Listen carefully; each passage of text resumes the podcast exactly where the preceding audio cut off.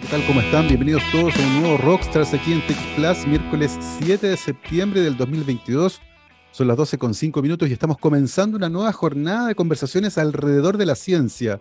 Como siempre, hace una hora atrás el Ministerio de Salud entregó el balance diario por la pandemia, 4.961 casos nuevos, 18.723 casos activos, bastante más bajos que lo que veíamos hace un par de semanas atrás, y lamentablemente sí, otras tres personas fallecidas producto de esta enfermedad.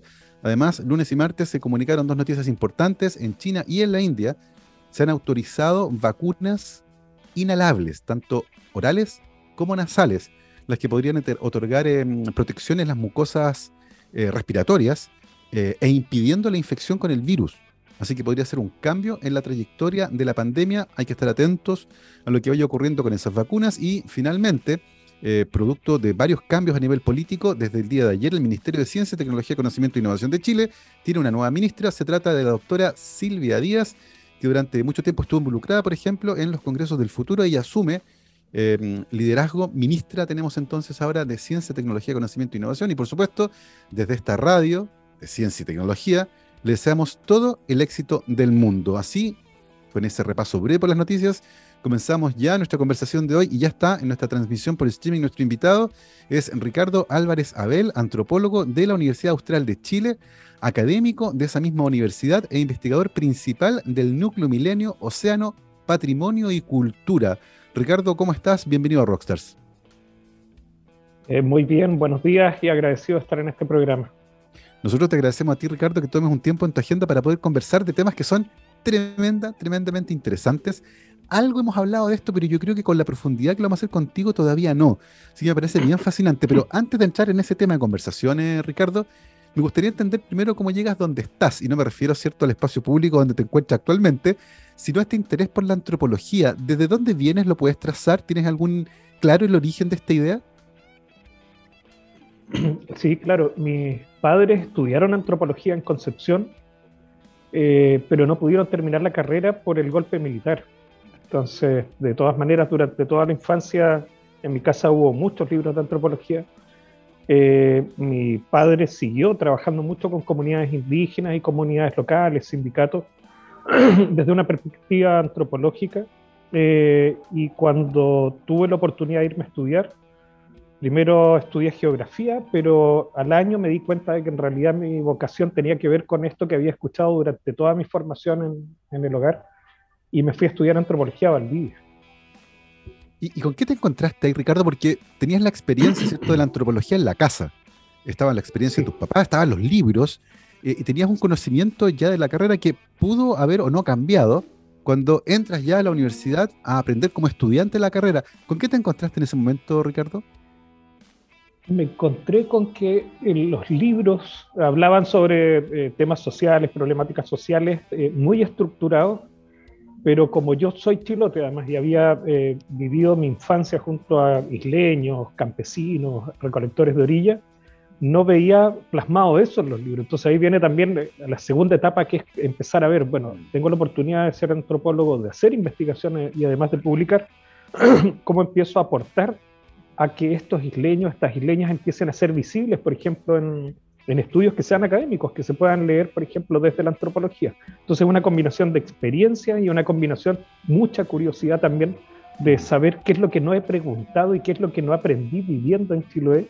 Y empiezan a aparecer una cantidad de cosas impresionantes, porque esa es la ventaja también de poder estudiar, es que hay herramientas nuevas que incorporas, que hacen mm. que, no sé, los anteojos que llevas tú en la vida empiecen a permitirte ver cosas que antes pasaban desapercibidas o no valoradas. Fíjate que con respecto a eso mismo, Ricardo, me quedé pensando cuando mencionaste que tu padre siguió trabajando con comunidades con una visión antropológica.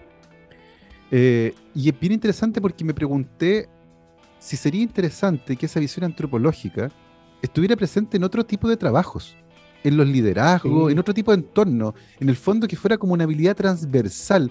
¿Cómo, cómo ves tú esa idea?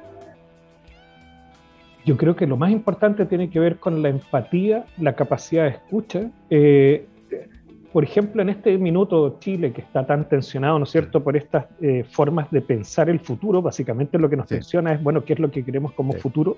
Es la capacidad de tolerancia de sentarte y escuchar al otro y comprender mm. por qué para el otro es tan importante lo que está diciendo. Claro. Sí. Me, parecía justamente que ahí podría haber un elemento súper interesante y que tiene que ver justamente con, nuestra vida cotidiana eh, y, con, el ejercicio de nuestras pasiones en distintas áreas, pero que se podrían enriquecer con eso que tú mencionaste, que era la visión antropológica. Eh, y otra cosa que me queda dando vuelta, Ricardo, tiene que ver con, con, este contraste que existía entre la antropología del libro, más estructurada, y lo que tú veías en la realidad. La pregunta es, ¿cuánta de esa estructuración en los libros tiene que ver con la necesidad de enseñar un área y que tal vez sin esa estructura cuesta más como aquilatarla, cuesta más incorporarla y que de cierta manera hay que, voy a decir algo que es curioso, desdibujarla dándole una estructura que es más rígida, pero que te aleja un poco de la realidad. Exacto es complicado porque, como tú dices, cuando se enseña la antropología, claramente hay que tratar de homogeneizar territorios gigantescos y problemáticas gigantescas. La, heterogeneidad cultural de nuestro país es enorme, pero tendemos siempre a homogeneizarla para que sea más fácil comprenderla y, adquirirla.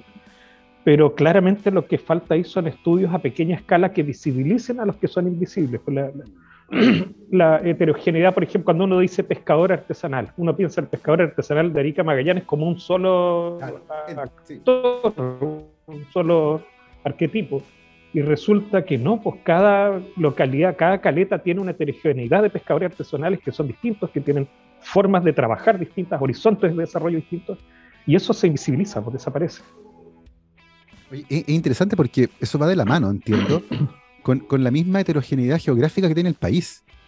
Eh, Chile es un país que es muy, muy especial y está distribuido a lo largo de miles de kilómetros de norte a sur. Y como tú decías, una caleta en el norte es muy, muy distinta a una caleta en Chiloé. Tienen mm. entornos distintos, pescan cosas distintas, tienen estacionales pueden tener ingresos diferentes dependiendo del tipo de productos que pueden sacar. El mar es diferente, eh, puede ser más, más violento, más tranquilo, y eso ciertamente tiene impactos. ¿Qué esfuerzos se han hecho desde, desde nuestro país para entender justamente esa, esa heterogeneidad territorial y su impacto en las comunidades? Hay harto estudio, hay hartas tesis, hartas publicaciones, eh, algunos libros. Es súper importante lo que dices tú porque, por ejemplo, si yo pienso en el recolector de orilla, el recolector de algas, me voy a ir, por ejemplo, al norte del país. Cuando tú estudias recolectores de algas que viven en una caleta y que son de ahí, que tienen ese arraigo histórico, su rango de recolección es más o menos 50 kilómetros. Pero si yo veo estos recolectores de orilla que son urbanos, que vienen de la zona central y se van al norte, su rango de trabajo es de 500 kilómetros. Son recolectores de orilla, pero la, la movilidad que tienen es gigantesca y por suerte se están generando muchos estudios.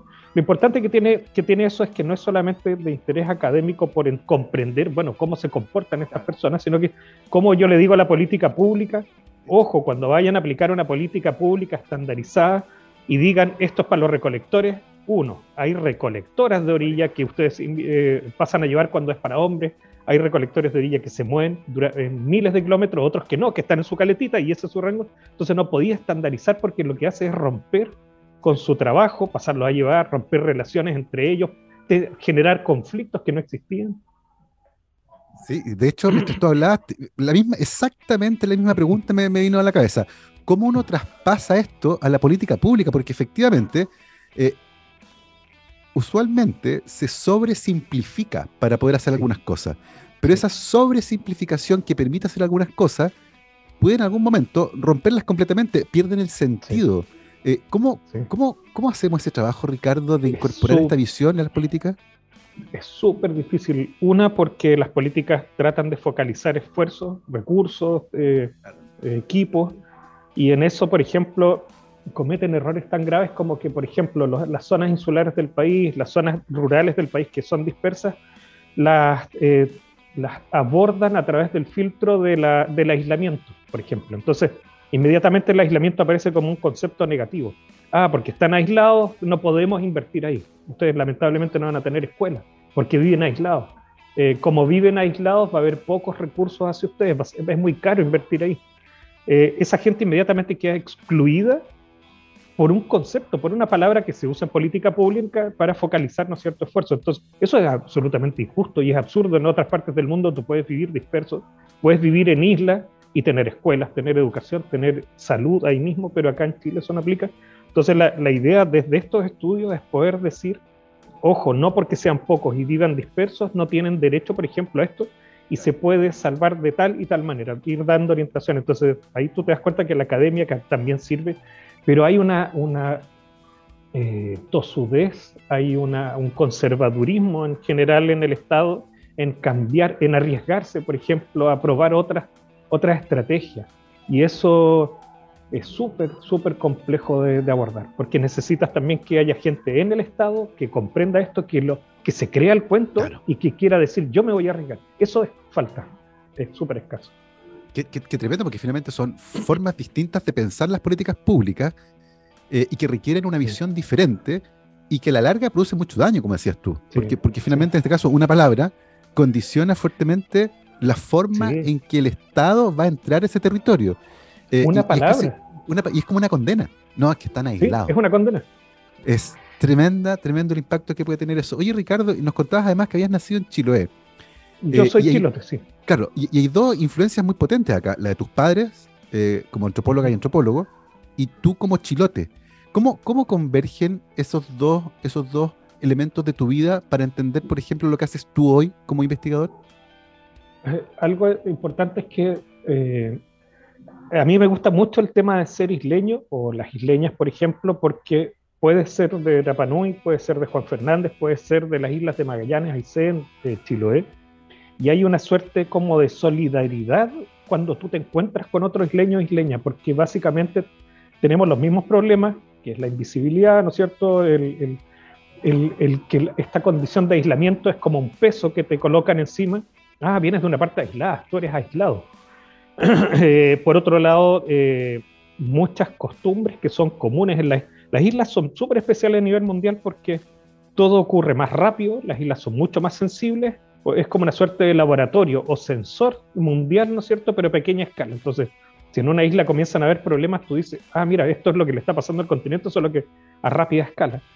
Eh, y eso hace que para estudiar, por ejemplo, temas culturales, que son los que me interesan a mí, en islas, tenga que pensar en este filtro que es yo no voy a poder estudiar como si estuviera en el continente. Aquí tengo que abrir los ojos, las orejas, el resto de los sentidos, porque las cosas aquí suceden de manera mucho más sensible. Las interrelaciones entre las personas con otras especies eh, son mucho más estrechas. Entonces cualquier cosa que tú hagas va a generar inmediatamente reacciones en los demás, positivas o negativas.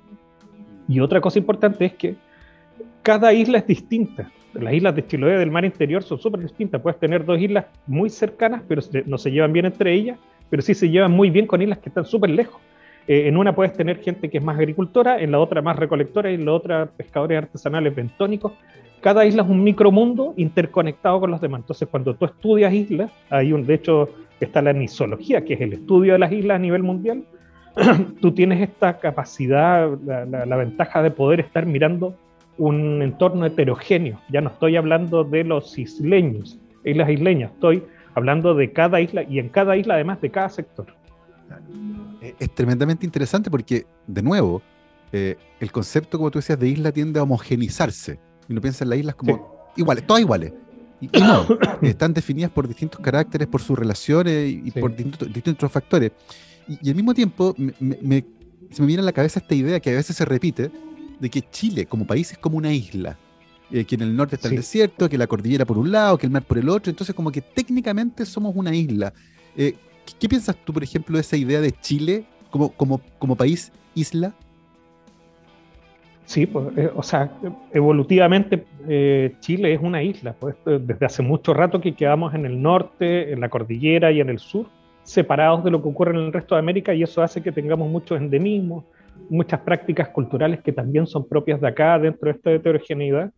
Y en ese sentido, sí, Chile es una isla dentro de América Latina y dentro del mundo. Eh, y durante mucho tiempo lo ha sido, por eso tenemos eh, estos endemismos. Eh, sin embargo, eso no quita que dentro de América también haya otras islas, ¿no es cierto? Y tenemos relaciones entre isleños. Pero a nivel nacional, a mí hay una, una, comparación que me gusta mucho y es lo que le pasa al norte, a la zona andina del país, que está sufriendo el mismo despoblamiento y el mismo castigo del concepto de aislamiento como filtro de política pública.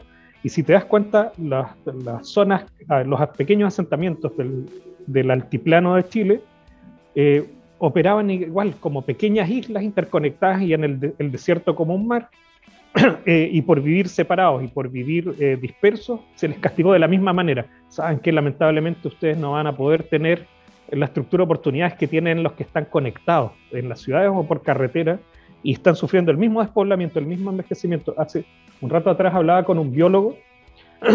hay, una técnica bien bonita que se usa en, Chile escasamente, que son los paisajes sonoros. Tú grabas paisajes sonoros de lugares de, de Chile y tienes el registro de lo que ocurre ahí. Y por ejemplo, en las islas de Chiloé, lo que ha ocurrido en los últimos 20 años más o menos, es que cada vez se escuchan menos niños. Y eso tiene que ver con el despoblamiento de las islas y con el envejecimiento de su población. Y en el altiplano ocurre lo mismo, ya no hay voces de niños gritando, eh, jugando en el paisaje sonoro.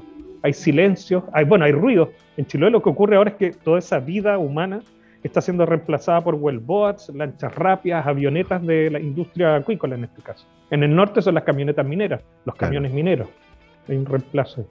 Oye, Ricardo, cuando uno toma tu relato y lo extiende en el tiempo, el panorama es que muchas de esas comunidades van a desaparecer. Sí. Em, ¿Qué ocurre con esos territorios una vez que se abandonan? ¿Qué, ¿Cuáles son, entendemos las consecuencias que tiene que estas comunidades aisladas y por lo tanto castigadas de alguna manera desaparezcan? tremenda la pregunta, porque para alguien que vive en, una gran ciudad puede ser como, ah, bueno, quedó despoblado y ahora es un... eso, sí, pues, esos territorios despoblados son rápidamente reemplazados por industrias extractivas. Eso pasa en todas partes.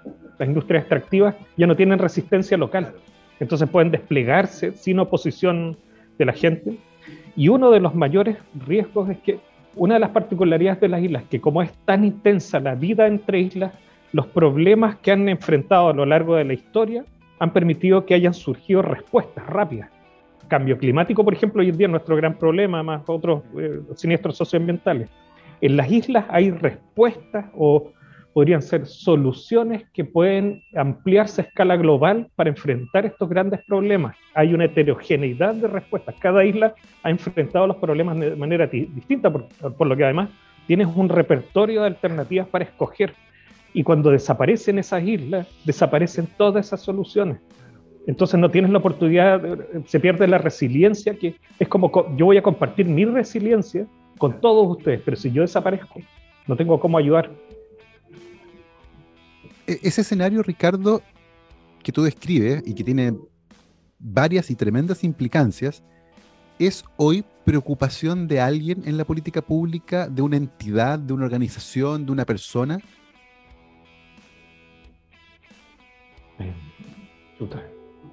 Hay pequeñas eh, iniciativas eh, a escalas de gobiernos locales, eh, académicas por tratar de abordarlo, pero no como un problema a largo plazo. Yo, diría que, mire, en general estas estrategias surgen por un gobierno en particular, local o, regional o nacional, pero como la política en Chile, en realidad, el funcionamiento del Estado en Chile es tan rotativo todo el rato se está perdiendo esa energía y vuelve otra vez a partir. Entonces, no hay una continuidad, no hay un...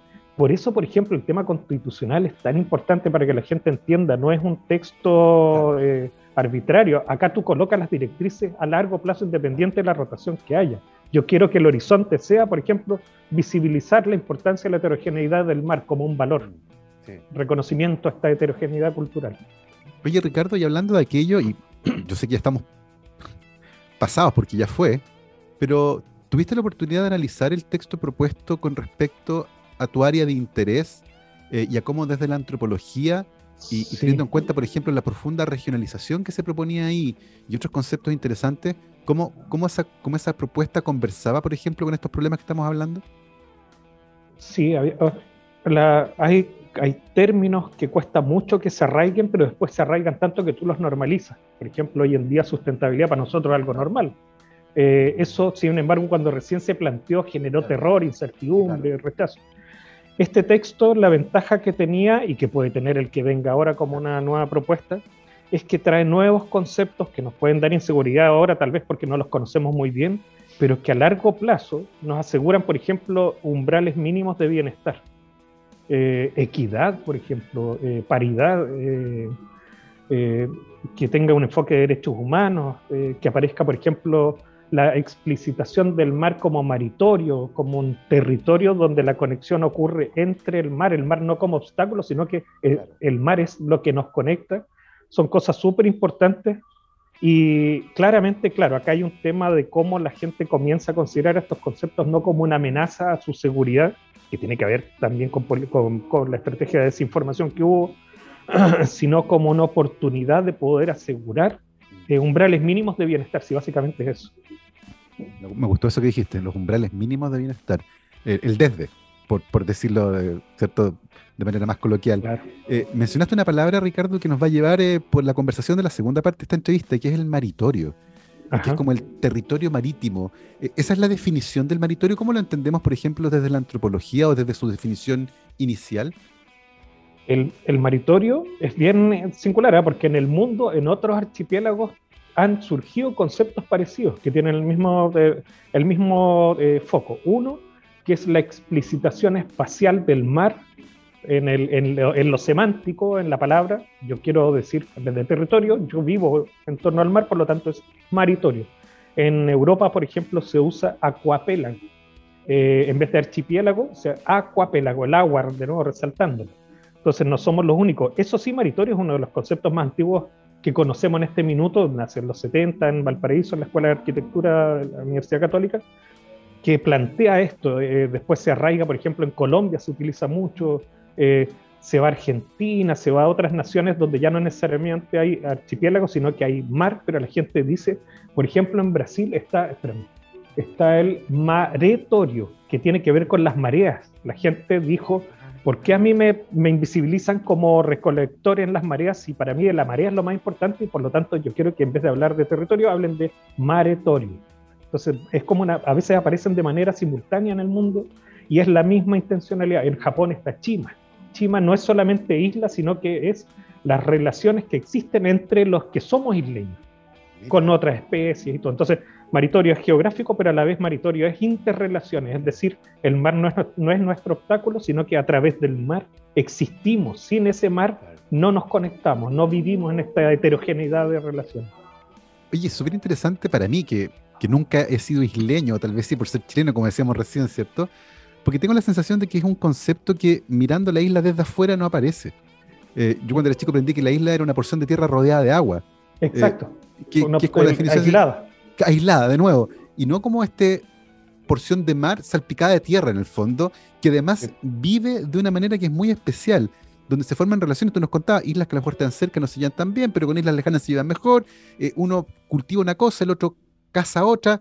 Eh, entonces tengo la sensación de que el concepto de maritorio nace desde adentro, ¿no? Como que mirándolo de afuera no emerge, ¿es así?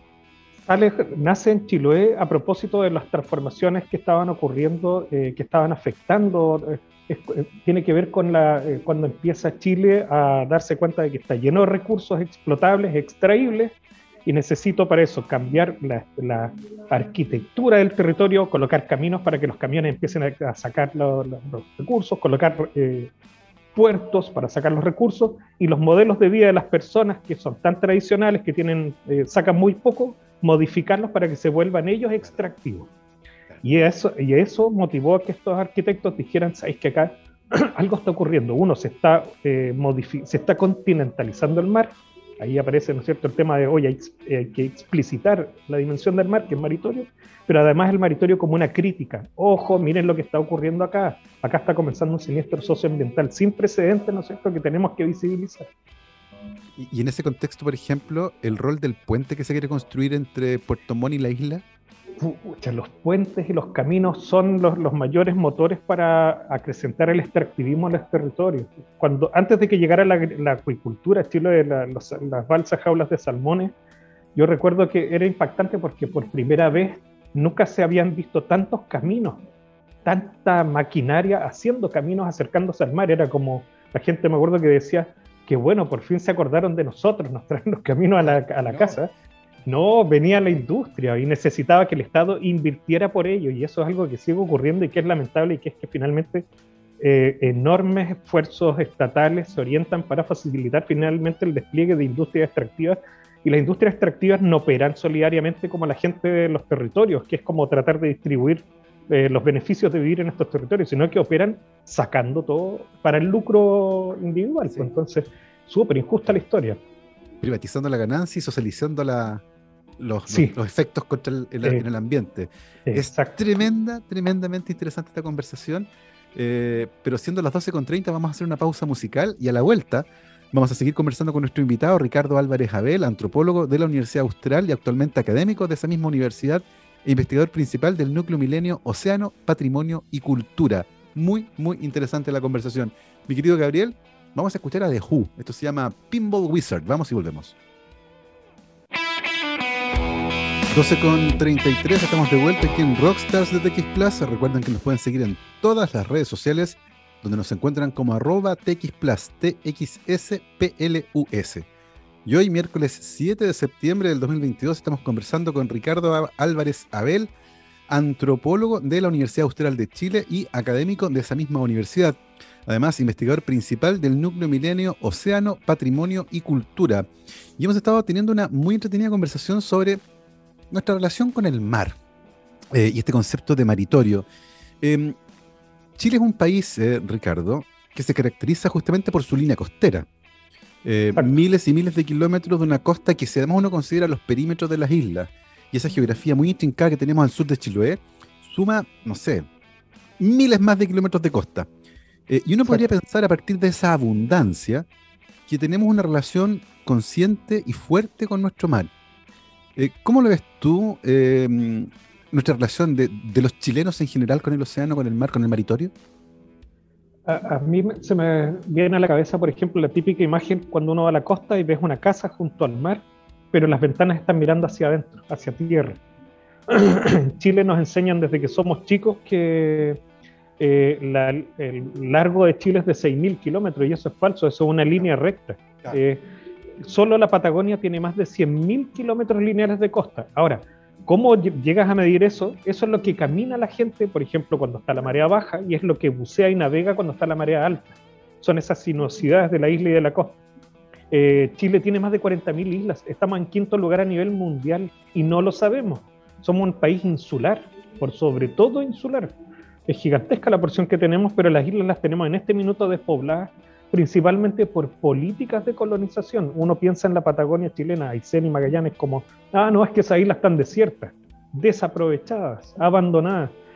y resulta que esa, todas esas islas estaban pobladas en su totalidad y había eh, población indígena que ocupó todas las costas y que finalmente en el siglo XIX y sobre todo el XX con políticas de colonización fueron sacados de ahí y concentrados en pequeñas urbanizaciones.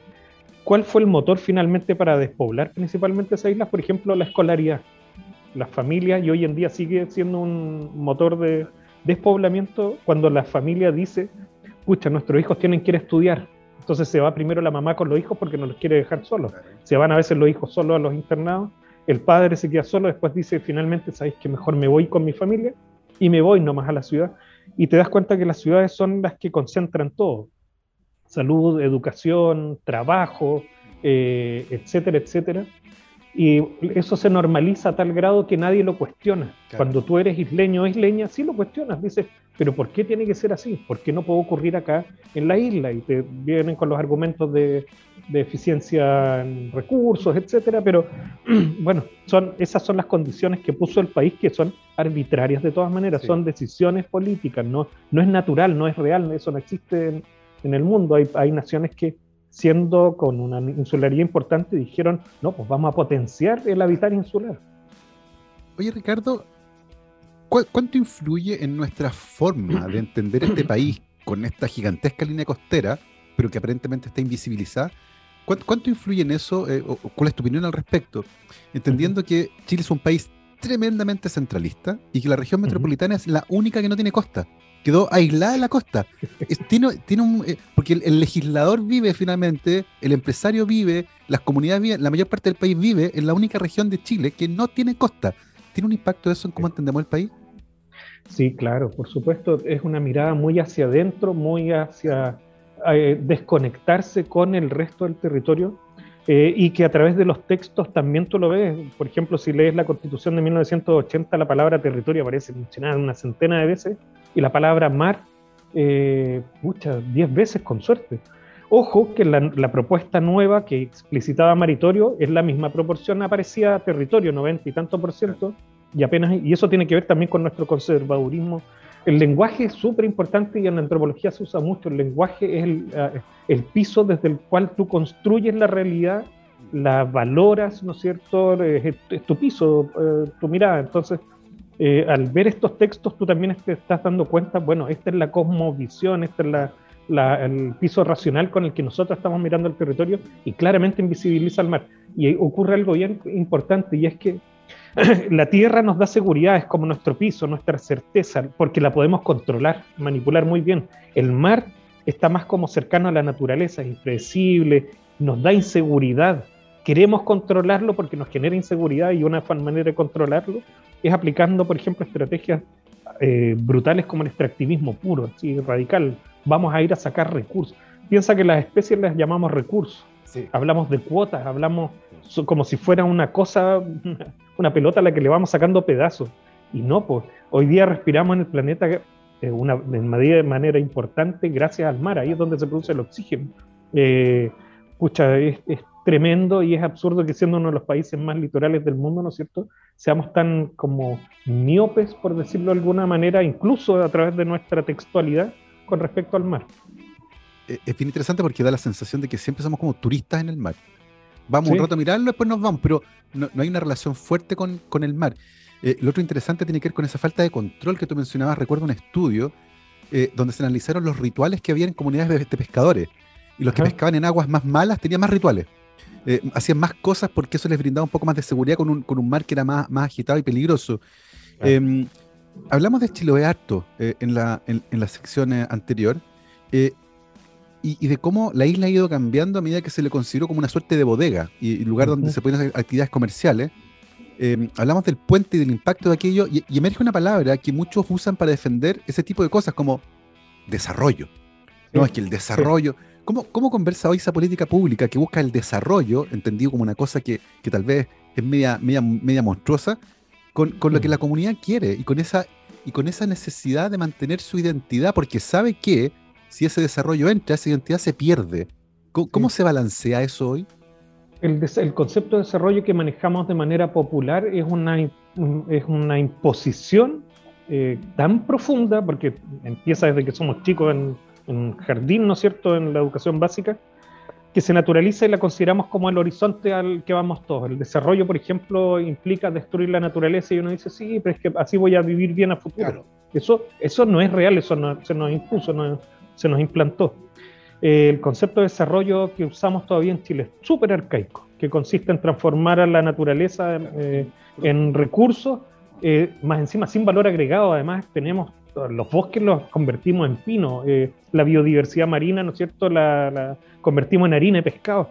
Hacemos eh, la diversidad agro, eh, de Chile, la convertimos en monocultivos. Somos muy bestias como país porque nos estamos poniendo, nos estamos cortando los pies frente a lo que está ocurriendo a nivel global, que implica, por ejemplo, orientarnos hacia seguridad alimentaria. Algo que me gusta mucho, yo estudio modelos de vida isleños es que tú te das cuenta que las costumbres tan devaluadas, súper devaluadas hoy en día en Chile, censuradas además normativamente, siempre tienen algo en común y es que orientan los esfuerzos de las personas hacia tratar de, hacia la solidaridad. Y me refiero con esto, por ejemplo, que en una pequeña isla, tú no puedes pelearte con los vecinos compitiendo por los escasos recursos que hay porque tú dependes de ese vecino.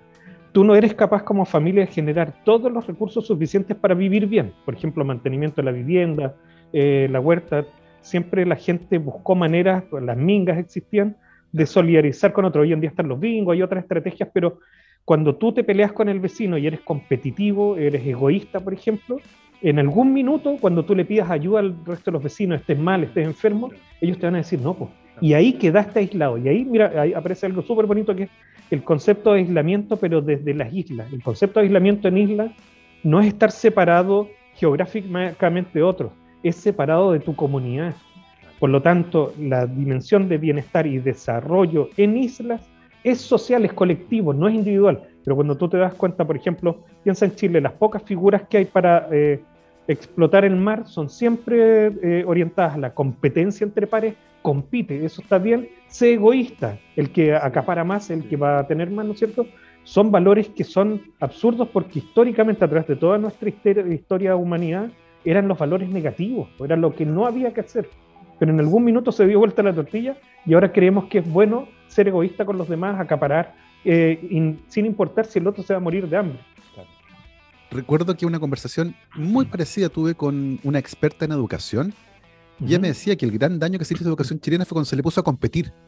Eh, ya no colaboraban, sino que competían y el mejor colegio se llevaba todo y el que iba mal lo castigaban. Eh, y son conceptos que surgen de la mano de ese individualismo salvaje que llegó junto con la economía neoliberal que se instaló en Chile y es una herencia de aquello. Eh, y ese individualismo salvaje, el de yo me salvo solo, creo que hoy día es como el, estandarte de ese modelo. y en ese sentido, Ricardo, y estudiando estas formas de vida, donde, donde el ser isleño, el reconocerse como habitante de la isla, eh, y el entender las lógicas de la convivencia isleña, eh, que tienen varias características que parecen deseables, como ser más solidario, preocuparse del otro, ¿cómo, ¿cómo uno puede, por un lado, evitar que eso desaparezca, porque parece que la trayectoria que tiene es desaparecer, y por otro lado tratar de rescatarla, de llevarla a lugares que no son islas? Sí, por supuesto, tiene. a ver, hay varias maneras. Uno, por ejemplo, toda esta producción de conocimiento que se genera a través de la academia va orientado en tratar de rescatar esto, tratar de romper prejuicios, porque incluso dentro de la academia también hay mucho prejuicio con respecto a, no, es que esto era algo que ocurría antes, esto es parte del pasado. Eh, la idea desde los estudios isleños es decir, no, esto es parte también del presente, eh, no porque, por ejemplo, la gente hoy en día use la misma materialidad de la modernidad, significa que eh, se perdieron esos valores antiguos, esos valores antiguos siguen vigentes, muy invisibilizados, pero lo importante ahora es ver cómo los ampliamos y los recuperamos. Pero, por ejemplo, lo que tú decías es súper importante. Puedo resistir a escala pequeña o local estos valores, pero si el modelo educativo, los contenidos educativos vienen en sentido contrario, me pones, me pones en jaque, no tengo posibilidad de que sobrevivan. La tolerancia tiene que ahora ser inversa, tiene que ser el Estado, el, lo continental, lo terrestre, conservador, lo que tiene que eh, permitirse un espacio para que lo isleño, lo marino, lo solidario entre y permee nuevamente eso. Porque en la historia, mira, la historia normativa de Chile es bien interesante porque durante el siglo XVIII, siglo XIX, las normativas de, este, este, territorio, ¿no es cierto?, aseguraban lo, lo común. Todos tendrán derecho a ir al mar, todos tendrán derecho a que equitativamente se beneficien del mar. Y hacia finales del XIX, pero sobre todo durante el siglo XX, empieza a cambiar todo. Y es no, en realidad no todos tienen derecho al mar, no todos tienen derecho a beneficiarse del mar. Y, se, y finalmente ya en los 80 viene la brutalidad máxima, que es cuando prima lo privado, el egoísmo y la competencia, y la destrucción de la naturaleza sin precedentes. Allí no nunca habíamos visto tanta destrucción sobre la naturaleza. Algunos episodios sí, con cetáceos en el siglo XIX, ¿no es cierto? Lo vería, pero acá era transversal eh, y eso no ha cambiado todavía. Entonces, hay una, hay una frase de un economista de Cambridge, Partha Dasgupta, eh, que decía que los modelos de desarrollo tienen que cambiar y que los economistas tienen que darse cuenta de que la naturaleza no es indestructible.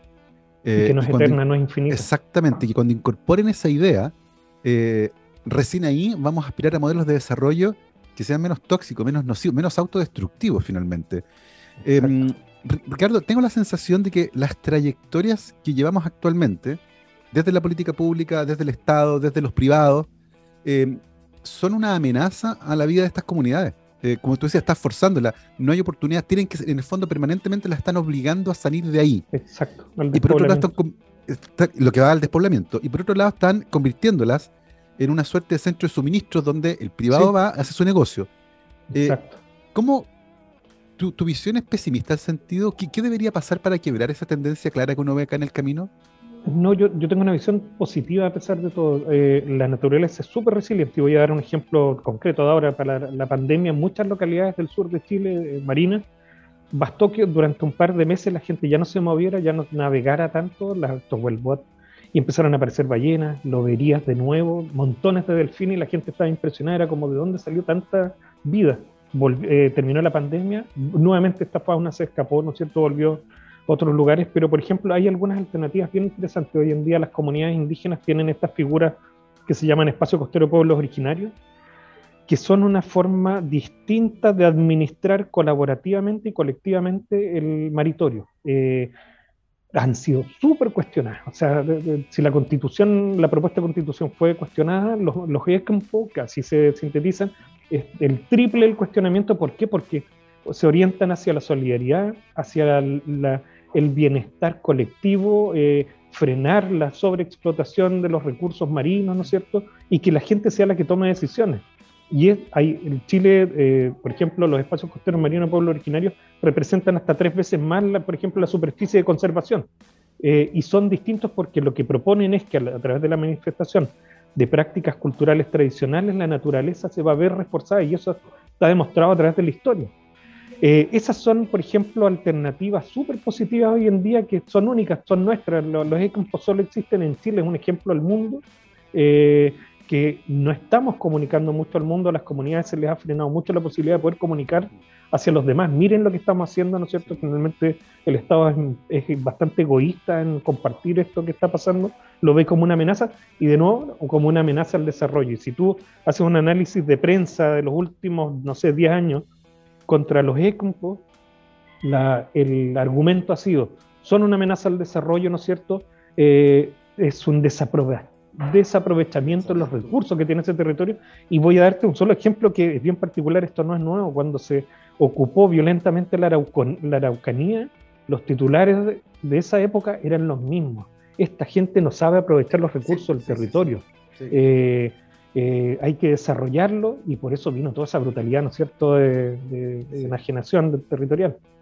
De, hecho, recuerdo una discusión que hubo al respecto, alguien que decía, ¿para qué quieren tierra si no hacen nada ahí?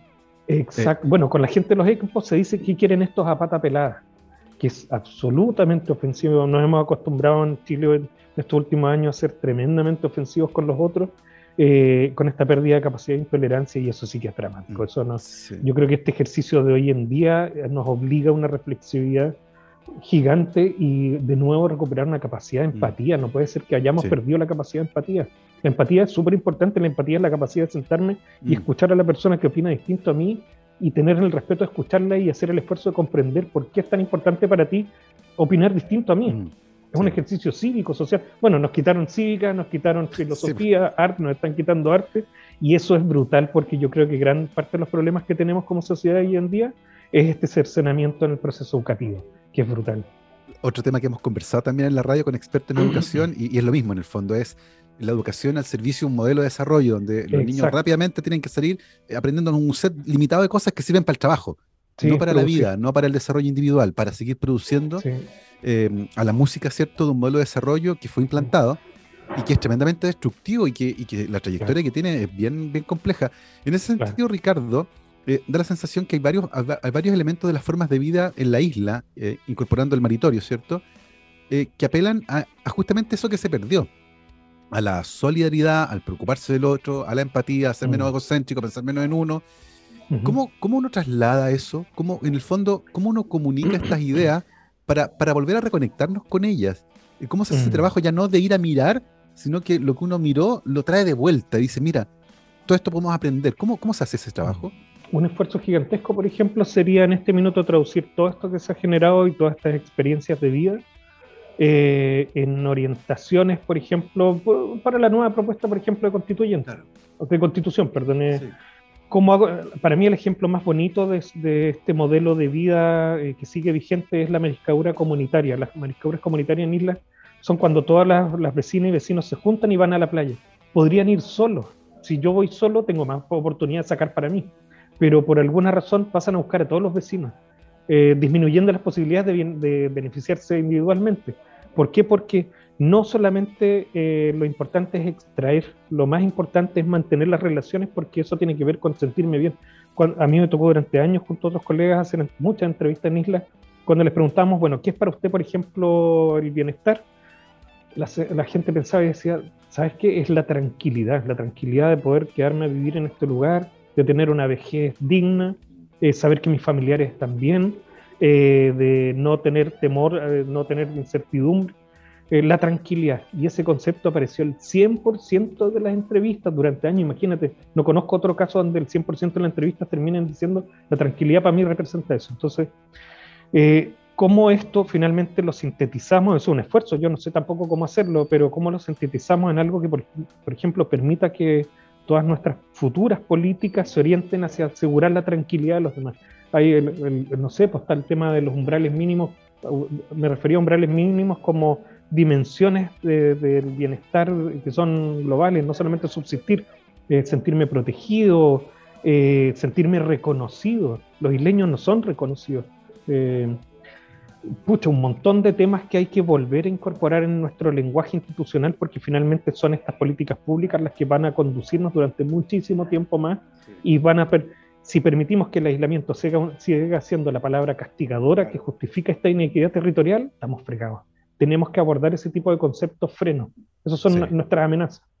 un concepto tremendamente estigmatizante y que además, como tú decías, empuja a la gente fuera de sus territorios eh, los castiga, es un concepto tremendamente castigador. Ricardo, hoy por hoy, eh, y más allá del concepto de maritorio, el concepto general de maritorio y cómo se estudia, eh, ¿cuál, es tu interés principal a partir del lugar donde estás hoy? ¿Qué otras cosas te gustaría hacer en el futuro vinculado en este mismo tema?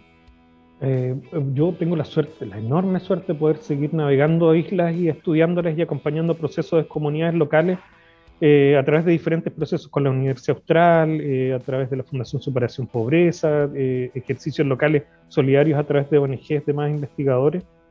y algo que, por ejemplo, aprendí y he respetado muchísimo y creo que es un tremendo hallazgo, es que son las comunidades locales las que tienen el rol político de decidir su futuro, su horizonte de desarrollo. Y uno es un acompañante técnico mm. en temas técnicos que la comunidad necesita. Y eso es súper importante porque hubo un momento en que eh, todo venía de arriba hacia abajo. Los científicos eran los que decían, no, es que usted está equivocado, esto tiene que hacerse así.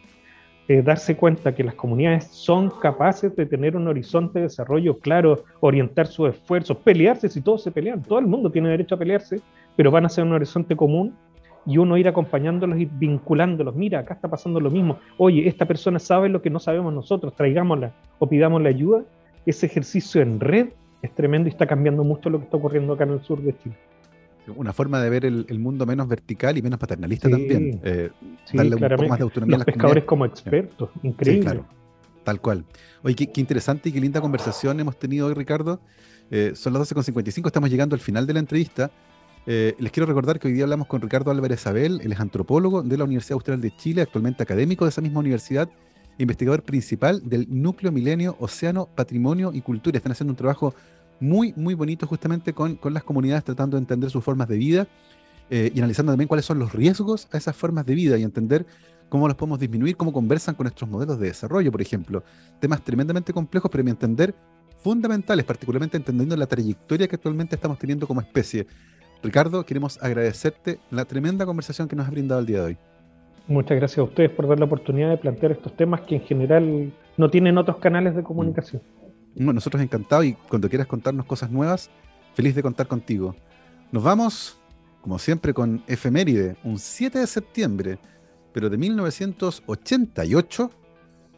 La banda Metallica publica un disco que marcó la juventud de muchos, And Justice for All, y de ese disco, el cuarto estudio de la banda estadounidense, vamos a escuchar uno de los éxitos más grandes, One. Con esa nos vamos, mi querido Gabriel. Que estén bien, cuídense. Chao, chao.